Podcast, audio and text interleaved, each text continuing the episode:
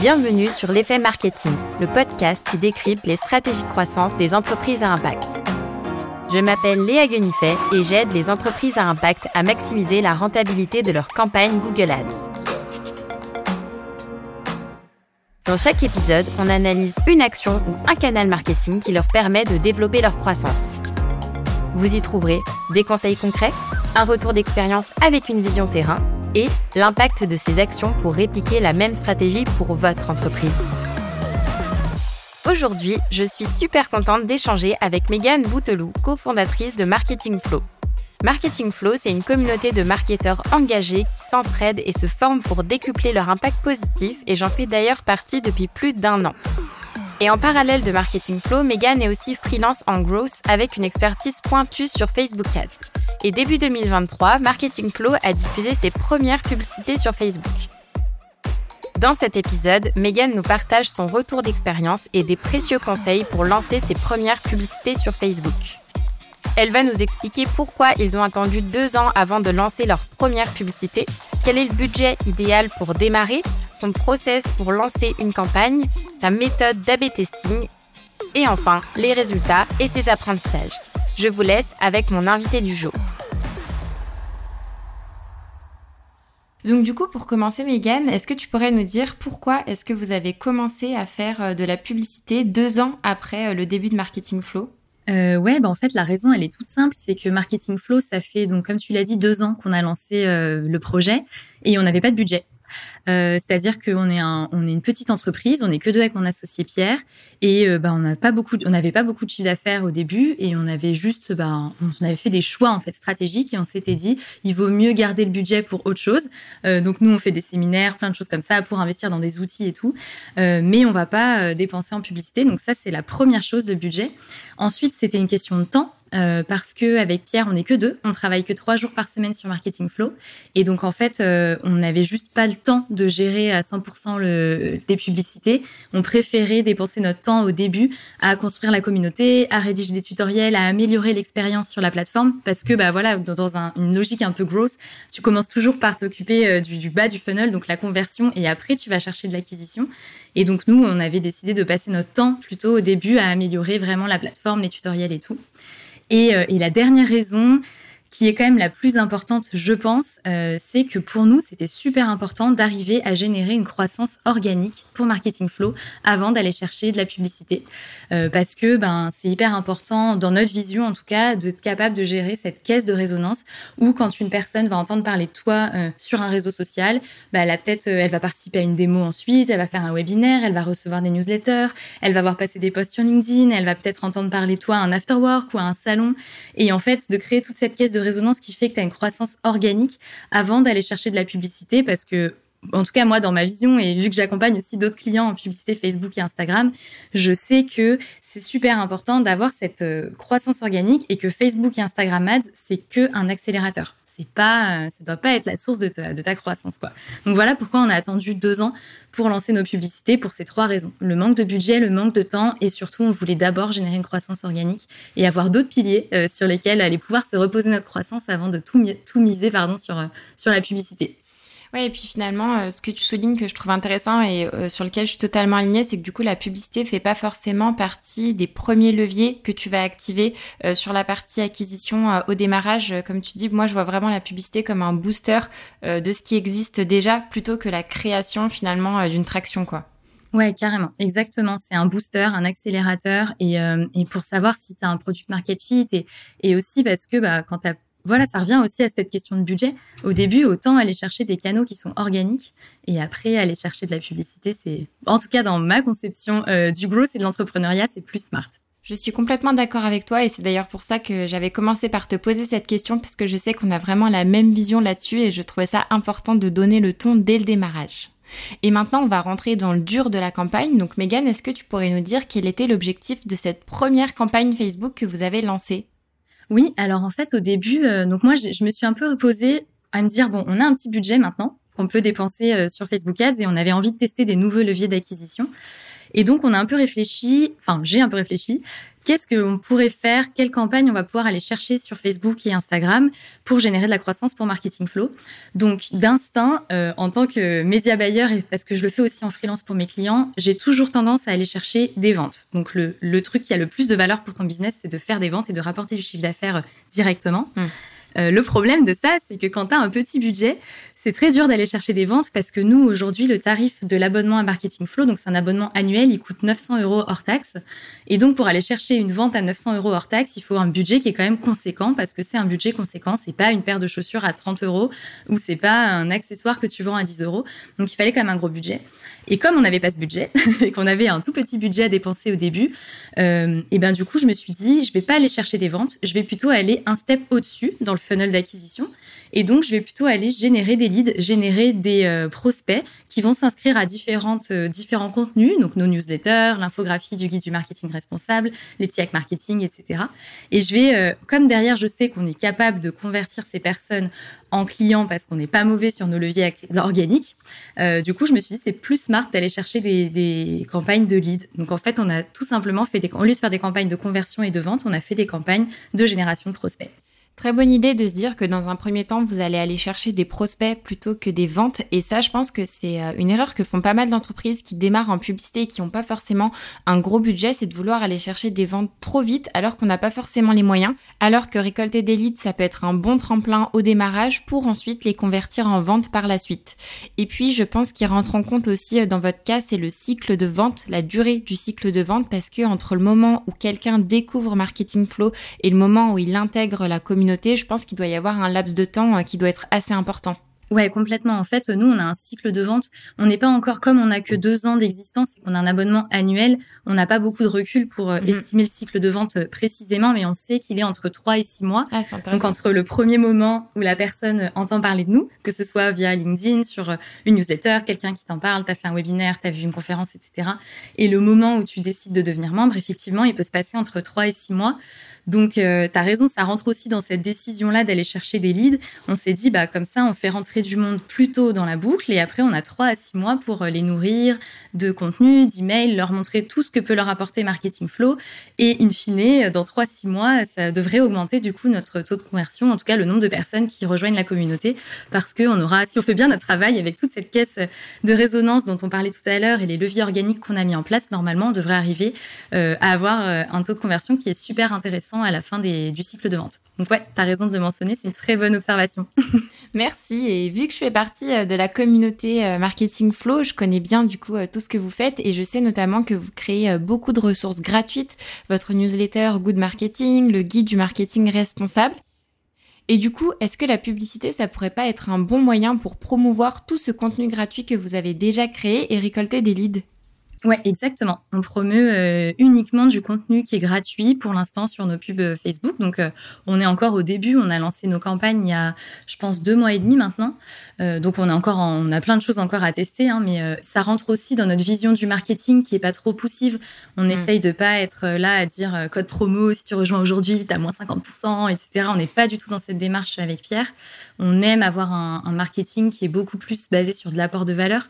Donc, on promeut effectivement nos contenus gratuit, on sait que nos contenus, ils peuvent déjà aider notre cible à atteindre des objectifs, à accélérer leur croissance, à mettre en place des actions bah, d'acquisition ou de conversion qui vont être structurantes pour leur entreprise. Donc ça rentre aussi dans notre démarche et, euh, et dans notre volonté de faire du marketing un peu différent et plus éthique.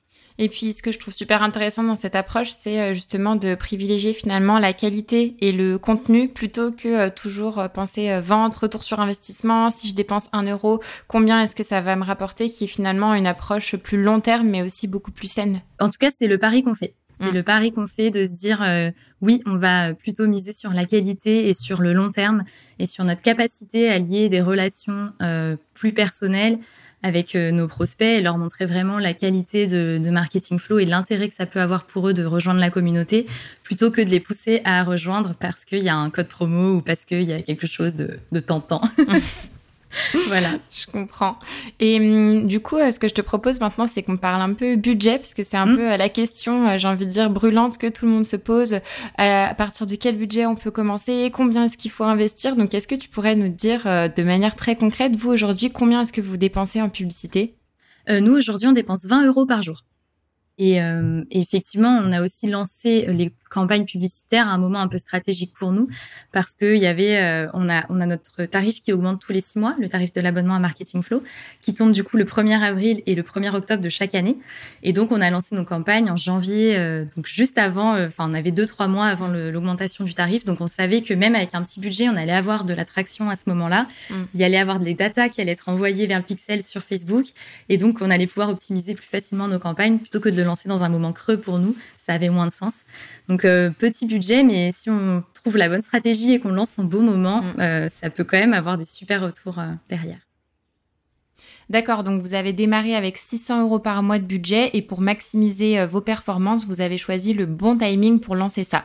Je trouve ça super malin et puis ça montre aussi que lancer des pubs avec un petit budget, c'est possible à condition d'avoir les bonnes pratiques dès le démarrage et aussi de tout faire pour maximiser la rentabilité de chaque euro que vous allez investir. Maintenant, Megan, je te propose de rentrer dans la partie très opérationnelle. Est-ce que tu pourrais nous dire quelles sont les grandes étapes pour créer sa première publicité Facebook?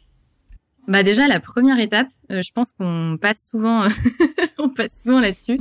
Créer, en fait c'est tout con, mais c'est vraiment de créer son ton business manager, donc ton compte sur Business Manager, d'aller euh, donc sur euh, business.facebook.com. Tu crées un, un, business, ensuite tu crées un compte publicitaire associé à ce business. Tu vas aller associer ta page Facebook, associer ton compte Instagram. Euh, donc ça c'est la toute première étape. Et franchement, cette étape-là, je trouve qu'elle peut être douloureuse. La première fois que tu mets les pieds sur la plateforme, tu te dis, mais qu'est-ce que c'est? Tu n'es pas du tout guidé. Donc, euh, ouais, super important comme, euh, comme étape numéro une, en effet. Ouais, vraiment, c'est pas facile. Mais après, il y a pas mal de, de... En vrai, si on regarde en ligne, il y a pas mal de contenu euh, pour nous aider. Et il y a aussi un service support qui est assez, assez réactif. on peut dire assez réactif parce que souvent ils répondent dans les 24 heures, donc faut mm. pas être pressé au jour même, mais euh, on peut aussi avoir de l'aide. Mais tu as raison, c'est l'étape la plus touchy parce que c'est pas du tout intuitif comme plateforme. mais il faut pas oublier de le faire. Il faut vraiment créer un business manager parce que euh, en fait, faut pas confondre le boost et la publicité euh, qu'on appelle Ghost, en fait, le boost, ça va être Instagram te propose de temps en temps, euh, booster votre publication, mettez un peu d'argent. Donc ça, c'est cool parce que ça va augmenter un peu la notoriété et montrer le post à plus de monde. Mais c'est pas ça qu'on entend là aujourd'hui dans cet épisode où on parle. Enfin, nous, c'est pas ce qu'on a lancé avec Marketing Flow. Là, des campagnes Facebook et Instagram, faut vraiment créer un business manager euh, et avec un compte publicitaire, y associer sa page Facebook, son compte Instagram, etc. C'est un, un, super rappel parce que c'est vrai que nous, vu que c'est notre domaine, on a l'habitude, mais c'est vrai que pour certains, euh, euh sponsoriser une publication, ça revient à faire de la publicité, mais finalement pas vraiment, puisque comme tu le dis, c'est uniquement un boost et tu as beaucoup, beaucoup moins de fonctionnalités que tu peux l'avoir justement dans le business manager dont tu nous parlais. Ouais, exactement. Puis dans le business manager, tu as beaucoup, tu as accès à beaucoup plus de KPI derrière pour analyser. Euh, tu peux faire des ciblages beaucoup plus affinés. Et puis pour gérer en fait ton budget, c'est beaucoup plus simple. Euh, t'as tout dans une seule plateforme plutôt que de booster, de mettre un peu 2-3 euros par-ci par-là sur des publications euh, qui fonctionnent bien. C'est beaucoup plus anarchique, on va dire. Ouais, et, limitant parce qu'en plus, euh, ok, t'as mis 10 euros sur euh, ta sponsor et après, bah, tu, il se passe rien. enfin, tu sais pas quand tirer. Est-ce que tu dois, comment tu dois itérer la prochaine fois? Tu sais pas du tout. Donc, euh, ouais, ouais, c'est mm. une approche pour le coup beaucoup plus simpliste et, et, limitée, quoi. Mm, exactement. Donc voilà, du coup, première étape, ce serait un peu ça, ce serait créer son business manager. la deuxième étape, qui est super importante et qu'on oublie souvent, c'est d'installer le pixel sur son site au plus vite. Mm. Euh, parce que nous, par exemple, sur Marketing Flow, on a installé le pixel sur le site il y a déjà deux ans, alors qu'on a commencé la ah, pub que maintenant. Mais dès qu'on a pu, on l'a installé parce que, euh, en fait, le pixel, c'est un bout de code que tu mets sur ton site hein, pour faire très schématique. Donc aujourd'hui, quand tu es sur euh, WooCommerce, Shopify, tu as des plugins qui font ça tout seul et tu as juste à renseigner un petit numéro d'ID. Donc c'est assez facile. et en fait, ce pixel va récolter des données sur tout le comportement des utilisateurs qui vont avoir sur ton site et va pouvoir ensuite aller chercher des utilisateurs qui ont le même comportement dans Facebook et dans Instagram, parmi les utilisateurs Facebook et Instagram. Donc plus euh, le pixel va récolter des données tôt sur ton business, plus quand tu vas lancer des campagnes, il va pouvoir aller chercher les bonnes personnes et montrer tes pubs aux bonnes personnes. Donc du coup, bah, commencer à installer le pixel le plus vite possible parce qu'en plus des fois ça peut être un peu galère, on a du mal à faire euh, euh, remonter les bons événements de conversion, etc. Donc ça peut prendre un peu de temps. Donc faut le faire le plus rapidement possible. Moi c'est vraiment ce que je conseille. Donc ça c'est l'étape 2. Euh, Et après l'étape 3, ce serait de définir du coup ton objectif. Donc de campagne. Est-ce que tu veux, comme on se disait, en fonction du budget, est-ce que tu veux générer des ventes? Est-ce que tu veux générer des inscriptions à ta newsletter? Est-ce que tu veux générer des calls? Est-ce que tu veux générer des inscriptions à un webinaire, etc. Donc euh, ça, c'est pour définir ton objectif. Et du coup, la dernière étape, ça va être de préparer ton plan de campagne. Enfin, ce que moi j'appelle un plan de campagne en tout cas. Euh, et en fait, tu vas prendre donc cet objectif, tu vas aligner avec un budget Derrière, tu vas définir tes audiences, tu vas définir euh, les créas que tu vas produire, vers quelle page tu vas renvoyer. Tu vas ensuite écrire tes textes et mhm. ensuite tu vas euh, traquer tes liens, créer des liens traqués et les insérer dans ce plan de campagne. Comme ça, tu as tout qui est prêt et le jour où tu lances, tu plus qu'à faire du copier-coller et à suivre ce que tu t'étais euh, structuré dans ton coin sur un bout de papier. quoi. D'accord, donc si je comprends bien, ce plan de campagne, il te permet vraiment de synthétiser tout ce qu'on va pouvoir retrouver à l'intérieur euh, de tes campagnes, à savoir bah, déjà les différents types de campagnes que tu vas avoir, les ensembles de publicités à l'intérieur de chaque campagne avec les audiences associées et ensuite les créas avec les textes et les liens traqués qui vont avec. Et ce plan de campagne, comment est-ce que tu le formalises? Est-ce que c'est un Excel? Euh, moi, je le fais sur Notion parce que j'adore Notion. moi aussi. j'ai un template en fait que j'utilise euh, pour Marketing Flow, mais aussi pour mes clients de, de plans de campagne dans lequel j'ai c'est des tableaux hein, tout simplement où j'ai renoté euh, bah, l'objectif de la campagne, le budget, les audiences, les textes, la description, le titre, etc. Donc c'est vraiment sur Notion que j'ai fait ça. Et, et d'ailleurs, on en avait un peu parlé au début, mais si tu veux, je peux le je peux le donner ce ce template, je peux le donner dans les ressources si ça peut aider du monde. Ah bah carrément, avec plaisir. Euh, merci beaucoup. Donc euh, petit teasing pour nos auditeurs, euh, Megan va vous partager son template de plan de campagne pour vous aider à être au clair dès le démarrage de votre première campagne.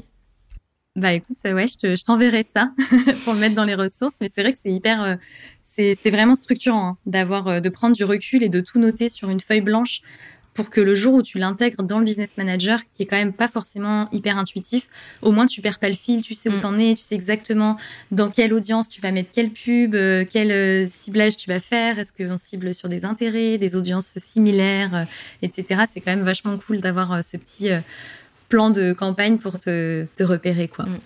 Carrément, et, même toi pour garder une trace aussi finalement de tout ce que tu as lancé et d'avoir ton, ton historique, c'est carrément pratique, ouais.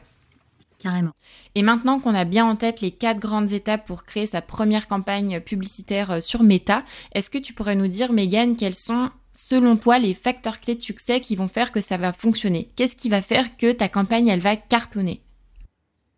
Bah, c'est un peu contre-intuitif, euh, mais je pense qu'il y a plusieurs euh, choses et c'est pas forcément la pub en elle-même euh, qui va arriver en premier. pour moi, le premier numéro un des facteurs qui fait que ta campagne publicitaire elle va fonctionner, c'est si tu as déjà une traction organique sur ton site internet, euh, sur tes ventes, etc. Pourquoi? Parce que euh, si tu as cette traction organique, déjà, euh, si du jour au lendemain, ton budget pour une raison ou une autre ne se dépense plus sur Facebook Ads, tout ne repose pas dessus et ton business continue à tourner.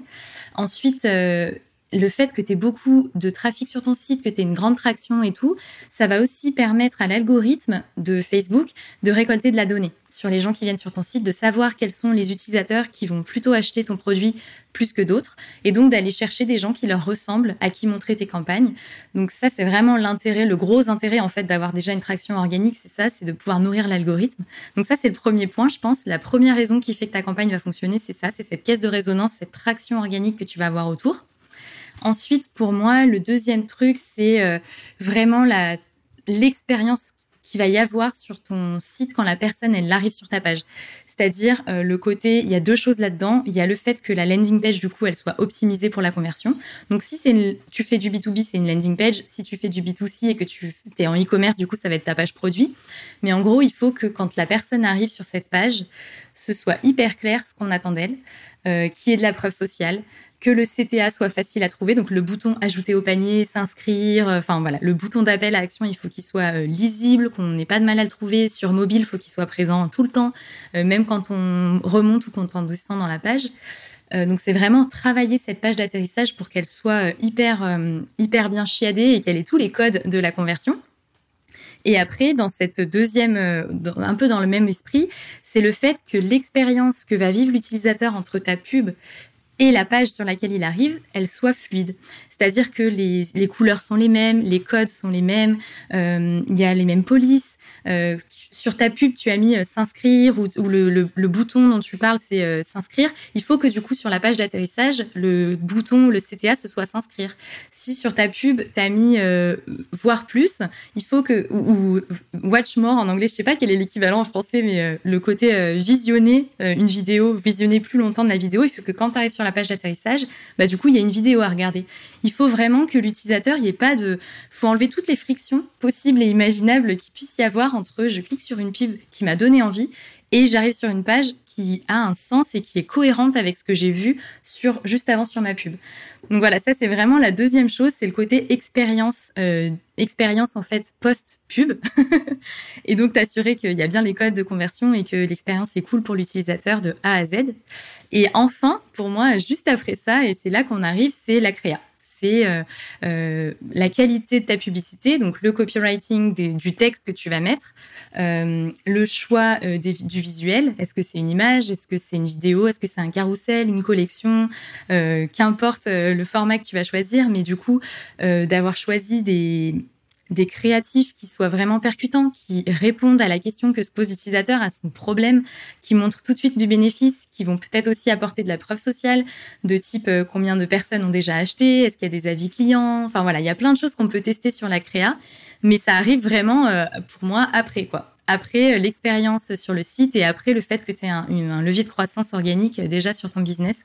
Donc ça, la créa arrive après ça pour moi. Et je suis super contente de, de te l'entendre euh, dire parce qu'on entend beaucoup, euh, tu vois, que c'est euh, la créa qui va faire la qualité, donc de la publicité certes, mais qui va faire les performances. Et pour moi, c'est vraiment finalement, je te rejoins totalement, le bout de la chaîne. Et il faut du coup, encore une fois, en amont, bien avoir travaillé ses bases. Et finalement, la publicité, c'est que la finalité finalement de tout ce travail-là qui a été fait avant, ouais.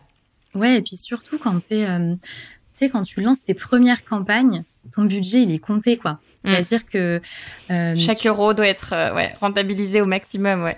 Exactement. Donc en fait, autant euh, d'abord travailler tous ces éléments qui sont mmh. post-pub, qui ont un impact énorme en fait, hein, vraiment énorme sur la qualité de ta pub et de la performance que tu vas avoir derrière, autant les travailler en premier parce que c'est ce qui va avoir un plus, le plus gros impact, surtout quand on a un petit budget et qu'on est en train de se lancer, qu'on tâtonne un peu. Si ça déjà c'est béton, ça veut dire qu'il te reste plus qu'après la, la créa à améliorer quoi. qui est super importante. Mais la créa, en fait, c'est en fait, si on regarde un peu les indicateurs clés, la créa, elle va te donner un indicateur, enfin, l'indicateur clé de la créa, ça va être le taux de clic. Mm. Donc, la personne, si ta créa, elle est jolie, les gens vont cliquer. Mais par contre, tout ce qui se passe après, donc s'ils laissent leur adresse mmh. mail, s'ils achètent, s'ils décident de s'abonner, etc., c'est plus du tout dans les mains de la créa. Mmh. on n'est plus sur Facebook, on est sur ton site. Donc c'est vraiment qu'est-ce que tu vas avoir mis sur ta page d'atterrissage qui va donner envie aux gens d'aller plus loin et de compléter l'action pour laquelle ils ont cliqué sur ta pub. Donc, euh, donc voilà, ouais, je pense que effectivement la créa n'arrive que en dernier finalement. Après, il y a plein d'autres choses hein, qui peuvent expliquer la, la performance, mais quand on se lance, en tout cas, c'est pour moi les trois trucs principaux. Ouais, et puis c'est important du coup de rappeler qu'il faut miser sur la créa, mais pas tout miser sur la créa, mais plus travailler tout ce qu'il y a en amont et au final peut-être bricoler au démarrage un peu euh, ces créas plutôt que se dire euh, je vais investir euh, un budget monstre dans des tournages de vidéos, du motion design. Enfin, je sais pas ce que t'en penses, mais en tout cas moi c'est ma vision du truc qu'on peut très bien commencer bah, avec ses propres moyens sur un Canva ou je ne sais quoi pour faire un peu ses premiers tests quoi. Bah franchement, je t'invite à aller sur euh, la librairie de Marketing Flow et tu vas voir que nos créas, c'est exactement ce que tu dis, c'est très basique. Mm. Il y a du, c'est du bricolage, c'est moi qui les ai faites, je suis pas du tout graphiste. Enfin, on peut commencer à être super rentable et super performant sur Facebook Ads avec des créas qui sont pas forcément incroyables euh, au début parce que euh, si tu as cette traction, si tu as ce product market fit, euh, normalement, il euh, n'y bah, a pas de problème. quoi. C'est pas, pas une créa qui va changer la face du monde, entre guillemets. alors après, quand tu commences à dépenser beaucoup d'argent, c'est encore autre chose. Hein. Là, on n'est pas dans des budgets à 100, 200, 300 euros par jour, voire 3000 euros par jour, où là, effectivement, il faut être capable d'aller tester plein, plein, plein de créas et être très euh, quali sur tes créas. au début, pour tester, c'est du bricolage, ouais, carrément. On est d'accord, au démarrage, on passe tous par cette phase de bricolage et puis il faut bien commencer par quelque part. Donc si vous voulez vous lancer, n'ayez pas peur, allez-y à fond. Et est-ce que tu pourrais nous dire quel type de campagne vous avez lancé pour Marketing Flow pour euh, que nos auditeurs puissent avoir euh, une idée de la structure qu'un compte publicitaire Facebook peut avoir euh, au démarrage et quand on a un petit budget? Ouais. alors en fait, nous sur Marketing Flow, pour t'expliquer comment on a organisé ça, on n'est pas un très bon élève, mais parce que ça va avec nos valeurs euh, de, marketing, qu'on n'a pas envie d'être trop poussif. Euh, donc nous, sur Marketing Flow, pour l'instant, nos campagnes, on a uniquement des audiences d'acquisition. Donc en fait, on a une campagne dans laquelle j'ai euh, quatre audiences différentes que je vais cibler. Donc une audience de marketeurs, une audience de gens qui sont intéressés par l'écologie, l'éco-conception, etc. Euh, j'ai une audience lookalike, donc similaire, sur, euh, qui est basée sur notre base de données, qui a quand même 15 000 euh, personnes dedans. et j'ai une dernière audience broad. Donc j'ai rien mis du tout, j'ai laissé tourner l'algorithme, même pas de, de ciblage démographique, d'âge, etc. Donc ça, nous, nous c'est les audiences qu'on. Donc voilà notre structure, c'est une campagne avec ces quatre audiences à l'intérieur.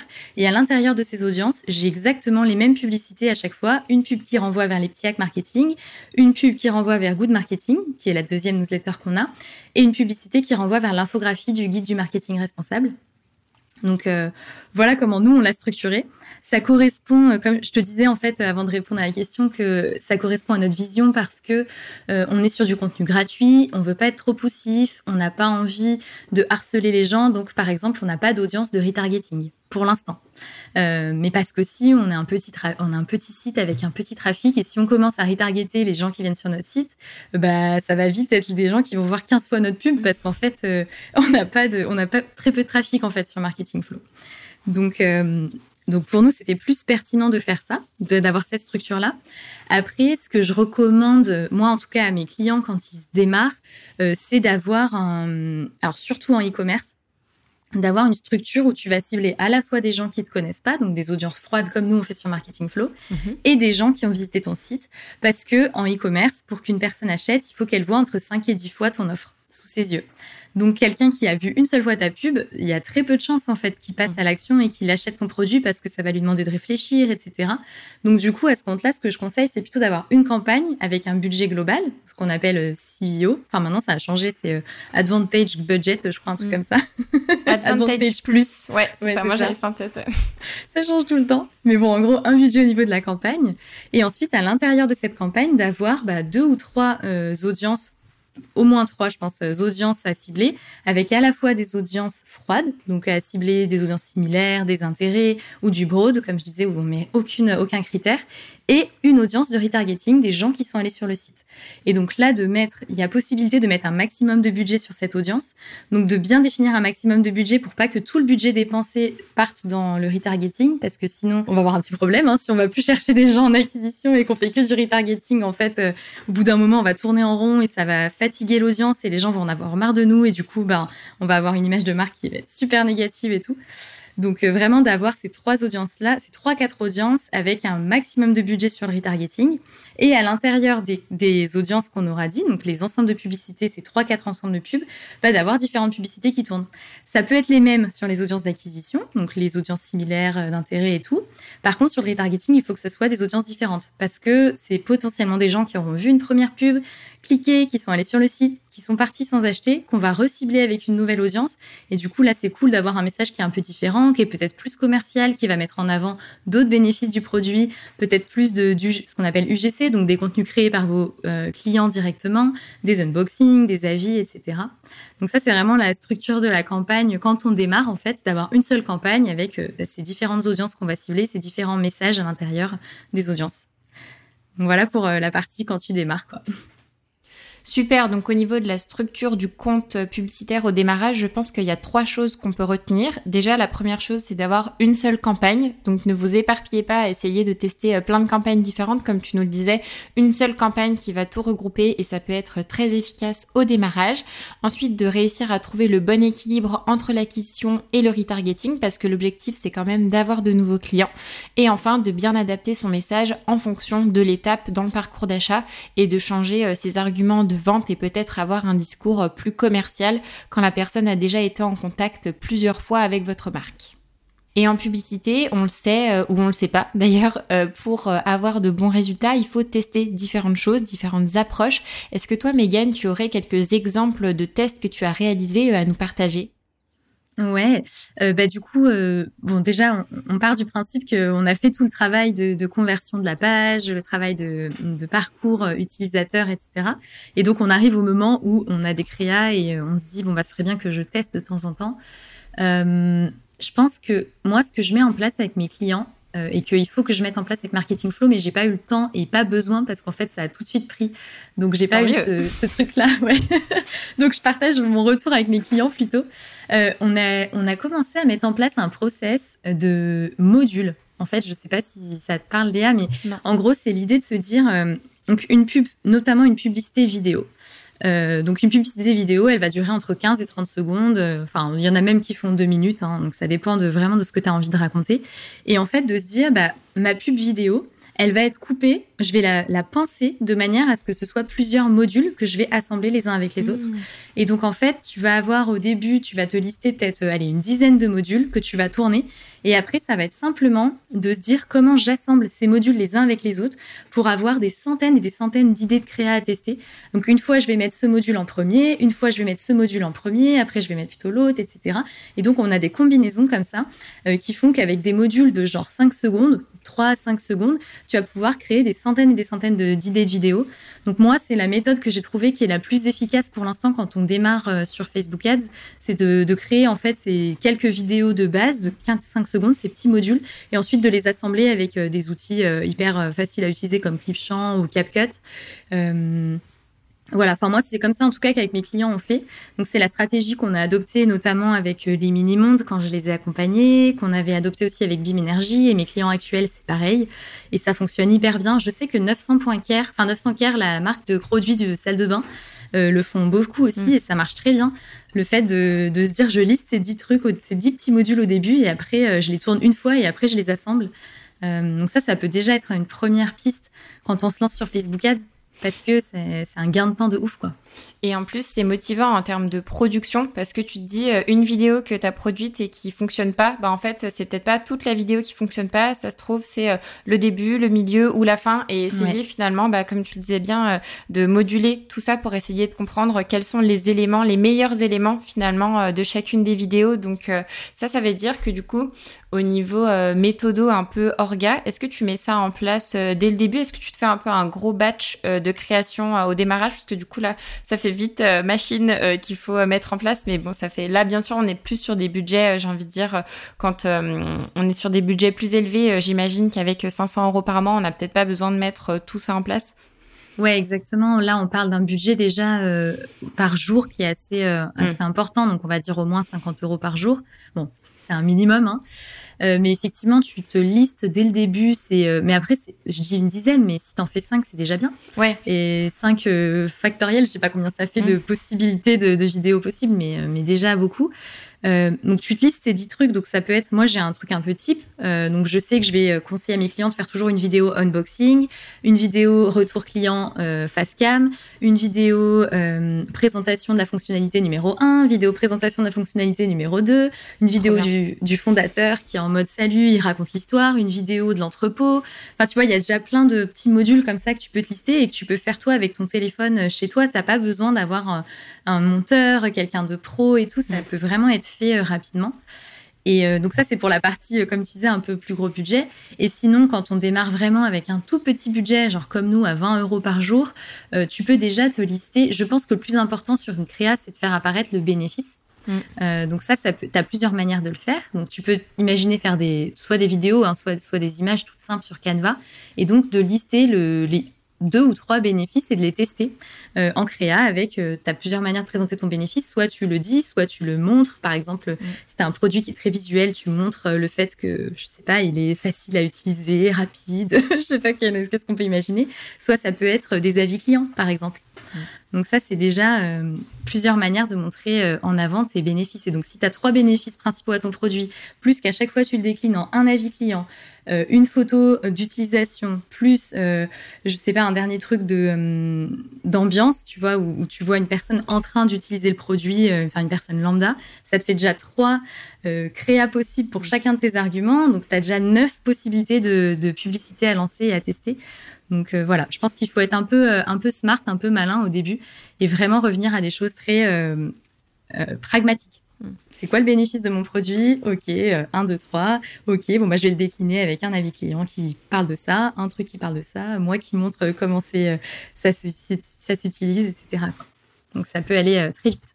Et c'est là qu'on se rend compte que pour que ça fonctionne, il faut aussi être très méthodique euh, dans ces tests, se dire bah voilà, d'abord je teste tel ou tel bénéfice, je regarde ce que ça donne et ensuite j'ajuste et de pas vouloir faire 10 euh, 000 trucs en même temps parce que sinon on s'en sort pas. Et du coup, super euh, de connaître toi ton process pour effectuer différents tests et surtout de voir que ça s'adapte aussi en fonction du budget que tu as au démarrage, t'as pas besoin d'avoir une méthodologie de test ultra poussée quoi. Ouais, exactement. Il faut pas trop se prendre la tête parce qu'on on écoute plus, on écoute un peu des, des podcasts, des épisodes mm. là-dessus et en fait, souvent c'est des experts qui dépensent 3000 euros par jour. C'est pas euh, 3, oui 3000 euros par jour. Ça se... Et en fait, euh, c'est vrai qu'après, il y a des détails, euh, genre euh, changer la, la méthode d'attribution de ton truc, tu vois, le, le bid cap. Donc, enfin, c'est une, une, optimisation, ça, dans le business manager et tout. Bah, je pense qu'il faut, au début, il faut pas se prendre la tête. Il faut mm. simplement être très pragmatique et se dire bénéfice 1, 2, 3, boum, boum, boum, je fais trois créas pour chaque, terminé, je teste. et on voit ce que ça donne. et justement, qu'est-ce qu'elle a donné cette première campagne pub pour Marketing Flow? Est-ce que tu pourrais nous partager un peu les résultats? Ouais, carrément. Alors nous, on a dépensé, donc là, ça fait, comme je disais, à peu près euh, deux mois qu'on s'est lancé. On a dépensé alors aujourd'hui, les derniers chiffres, on a dépensé 1000 euros à peu près, 1000 Ah, symbolique. voilà, exactement. et on a généré à peu près 800 euh, leads. Ok. 800 euh, et des brouettes. Hein, donc euh, voilà.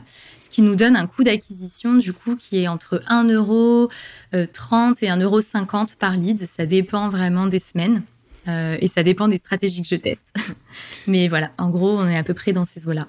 Ok, trop cool. Et au niveau des résultats, est-ce que c'est ce à quoi tu t'attendais? Est-ce que euh, tu t'attendais à avoir euh, des coûts par lead plus ou moins élevés Je te pose cette question parce que je me dis que quand on démarre, c'est pas évident euh, de savoir en fait si nos résultats sont bons ou pas. Donc connaître un petit peu toi ta fourchette en termes de coûts par lead, avoir ton retour d'expérience là-dessus. Alors du coup, moi, quand j'ai commencé à accompagner des boîtes à impact en pub Facebook et Insta, euh, j'avais seulement mon seul référentiel en fait, c'était des leads générés mais qui étaient déjà hyper qualifiés parce qu'on générait pas des inscriptions à une newsletter, mais vraiment inscription à un webinaire ou à une démo. Donc c'était déjà un peu plus engageant. Mm-hmm. Exactement.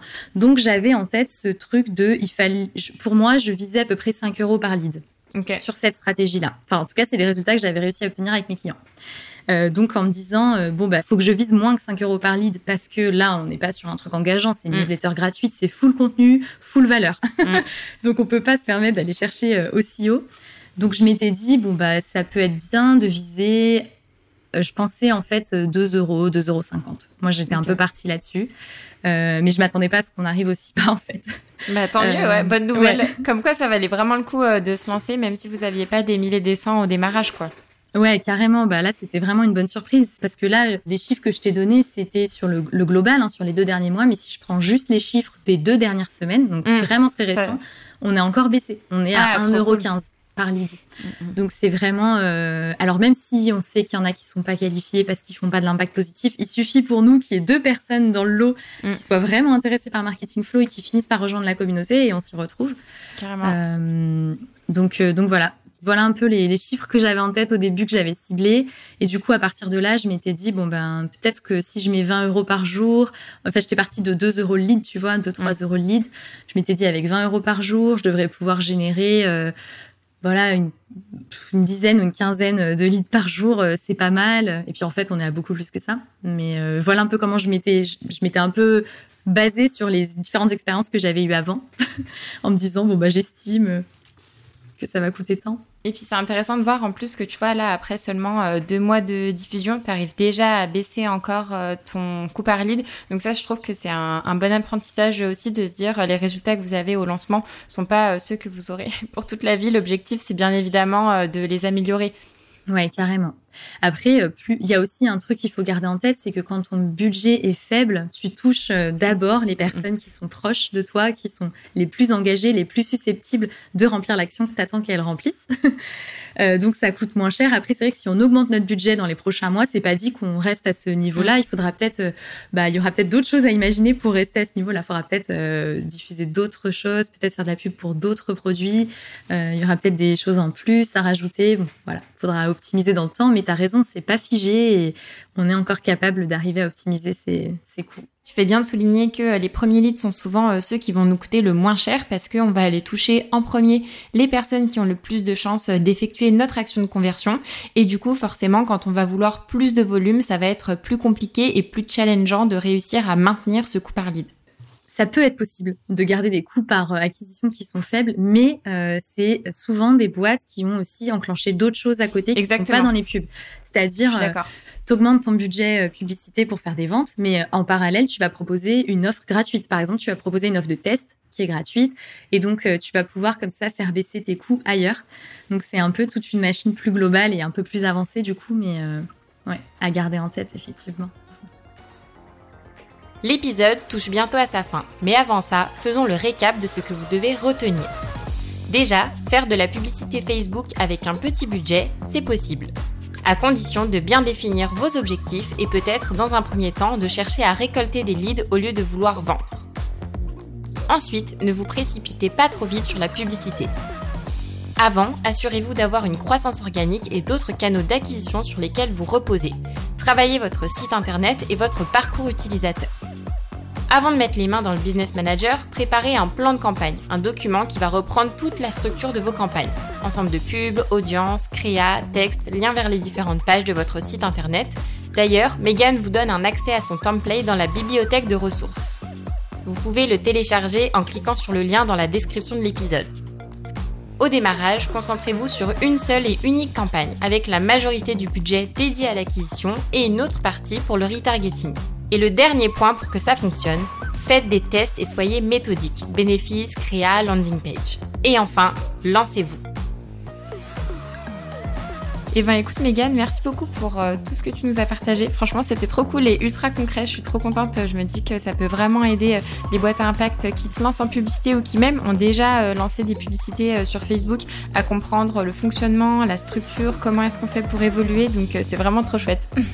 Bah écoute, euh, c'était un peu le défi parce que c'est pas facile de parler de Facebook Ads en podcast parce que c'est assez technique et sans le business manager sous les yeux, c'est pas évident.